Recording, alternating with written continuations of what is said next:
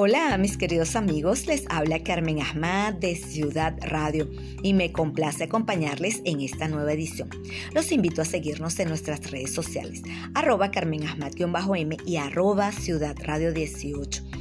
Esperando como siempre que se encuentren muy bien y comenzamos contándoles eh, acerca de Ninoska Vázquez y su exnovio.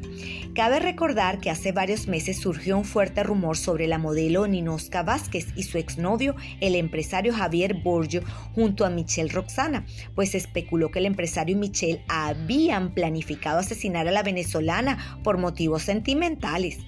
De acuerdo a la información revelada por la cuenta de Instagram de Cucalina Robollo, esto ocurrió debido a que Michelle había descubierto que Ninoska y Javier aún mantenían contacto. Meses después, este rumor jamás fue confirmado. Sin embargo, esto volvió a salir a flote luego de que surgiera otro rumor sobre que supuestamente Ninoska había sido detenida por autoridades españolas tras ser acusada de trata de blancas. En materia de suceso mm, y lamentable hecho, encontraron dentro de una bolsa el cadáver de Mildred, la niña que estaba desaparecida en Carabobo, Venezuela. La niña fue encontrada por cuerpos policiales durante la tarde del martes 30 de agosto. Recientemente una niña llamada Mildred fue reportada como desaparecida en el estado Carabobo desde entonces, las autoridades iniciaron una ardua búsqueda que terminó el martes 30 de agosto. Finalmente, funcionarios del Seis CPC encontraron el cadáver de la pequeña dentro de una bolsa de basura en el sector El Mosquitero en dirección a la represa Pau Cachinche. Cabe mencionar que este caso inició hace 10 días, sin embargo, hasta el momento se desconocen mayores detalles al respecto, por lo cual sigue sin identificarse a quién pudo realmente eh, cometer este crimen muy lamentable. Los familiares de la pequeña la vieron por última vez el pasado 19 de agosto. Desde entonces se dio inicio a la investigación. De acuerdo a la información revelada por estos familiares, eh, ocurrió luego de que la dejaran tan solo unos minutos dentro de una bañera. Cuando un familiar regresó, la niña ya no estaba. Y en materia de mm, espectáculo, eh, les contamos que Sabrina Denarek revela la razón por la que no será Miss Grand International Venezuela. Confirmó que ella no será la encargada de representar a Venezuela en el Miss Grand International 2022. Esta modelo venezolana recurrió a su perfil de Instagram para confirmar que ya no será ella quien porte el título de Miss Grand International Venezuela por este año. La criolla no dio mucha información sobre lo que habría sucedido, aunque se aclaró los motivos principales por lo los cuales tuvo que renunciar a un sueño y expresó que la causa de su renuncia se debe a motivos de salud y bienestar personal. Y en su comunicado la criolla también, eh, por supuesto, agradeció a todos sus seguidores y la comprensión de cada uno de ellos. Cabe destacar que en redes sociales ha comenzado a circular el rumor de que sería Miss Venezuela 2021 Luisette Materán la encargada de sustituir a Sabrina de Naric en el Miss eh, Grand International. Sin embargo, esto no ha sido confirmado o desmentido por parte de la ex reina de belleza o la organización.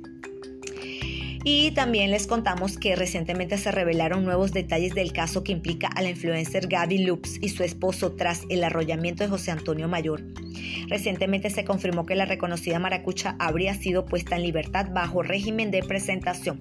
Sin embargo, esto no ha sido todos los detalles que se darían a conocer sobre el caso, eh, puesto que también revelaron cuál eh, sería eh, la evidencia que habría desaparecido.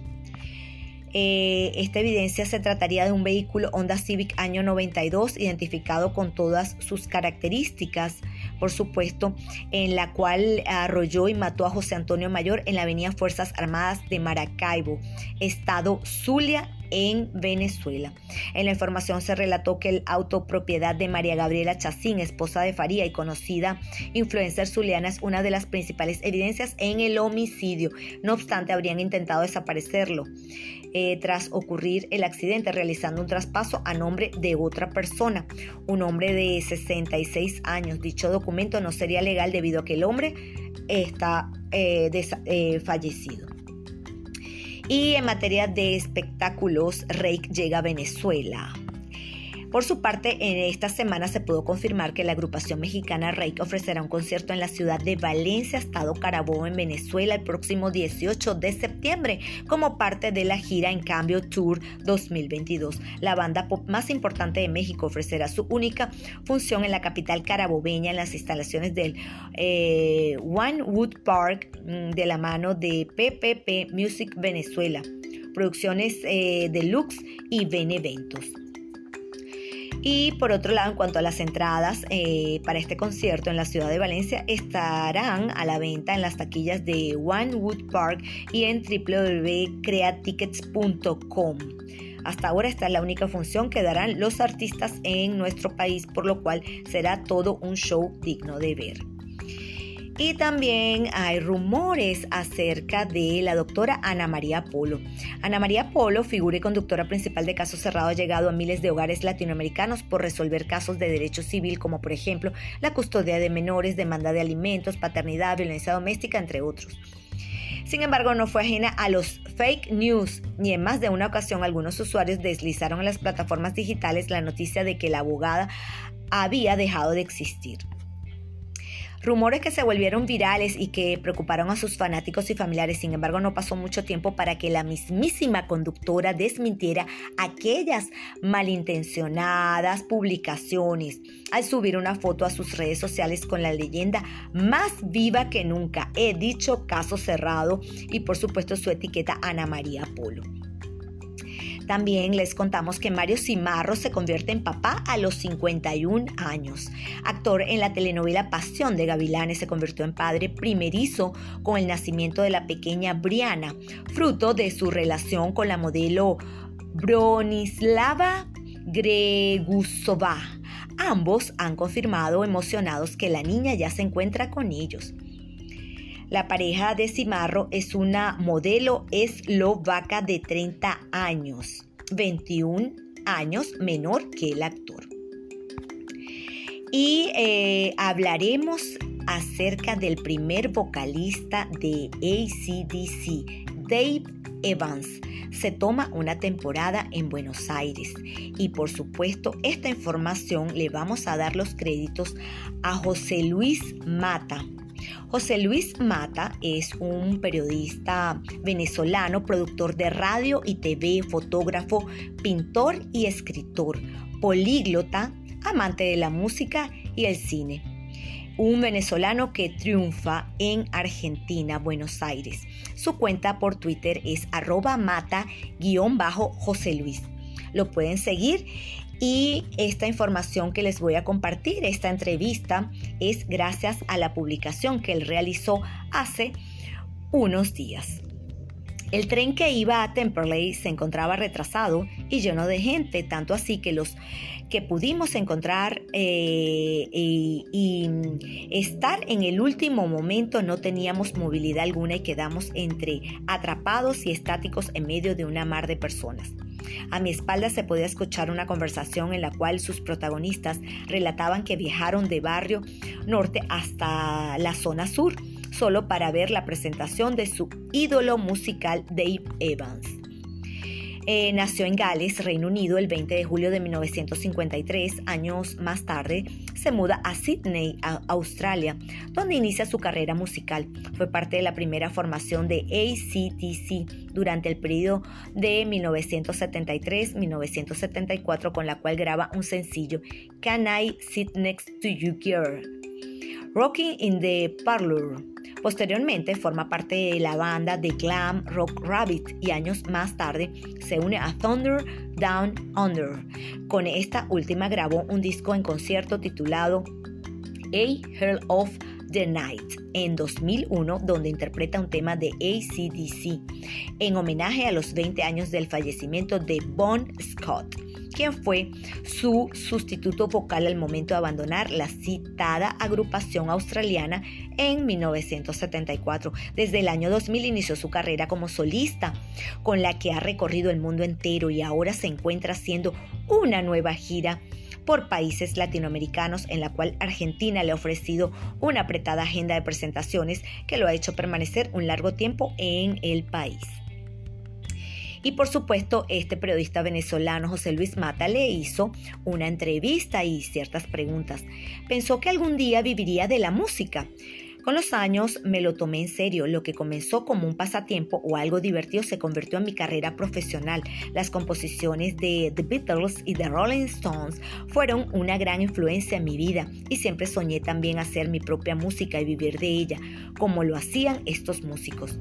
Vengo de una generación la cual vivió la revolución musical que imperaba en la Inglaterra de los 60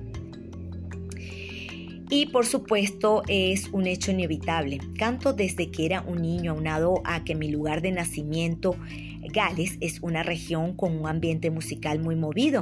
En cuanto a la parte familiar, mi padre también cantaba en una banda y lógicamente fue mi influencia e inspiración más directa algunas de las preguntas que eh, realizó en la entrevista José Luis. Pensó eh, y siempre fue intérprete de rock o también se manejó con otros estilos. Siempre con rock. Como te dije anteriormente, las bandas inglesas de los 60 fueron mi inspiración y desde niño cantaba sus temas. Con el tiempo descubrí el rock blues y bandas como Deep Purple y Led Zeppelin me terminaron de influenciar musicalmente. Desde entonces me fui por ese camino que me hizo también llegar al hard rock. Eh, algunas, eh, bueno, son muchas preguntas, eh, sin embargo voy a tratar de mencionar alguna otra por el tiempo que me lleva en el podcast. ¿Y cómo fue la experiencia de cantar junto a otra banda, Thunder Down Under? Maravillosa. Respondió Dave, se convirtió en una banda de culto e incluso algunos fans tienen el disco que grabé en vivo en homenaje a Bon Scott y hasta lo han llevado a mis espectáculos para mostrármelo, porque es una verdadera rareza, ya que no se editó en todo el mundo porque la discográfica era un sello pequeño. He tenido la suerte de trabajar con grandes músicos alrededor del mundo, incluso aquí mismo en Argentina, así que me siento muy afortunado por ello. Bueno amigos, eh, como les dije, eh, esto es parte de la información que pude eh, recabar gracias a este mm, periodista venezolano José Luis Mata. ya estamos llegando al final de esta edición. Quiero agradecerle a todos mis seguidores, tanto en Twitter como en Instagram, por el apoyo y el cariño que me brindan día a día. Recuerden, agradezcan y sonrían. Sigue enfocado que tus sueños se, harán realidad. Todo es posible. Querer es poder.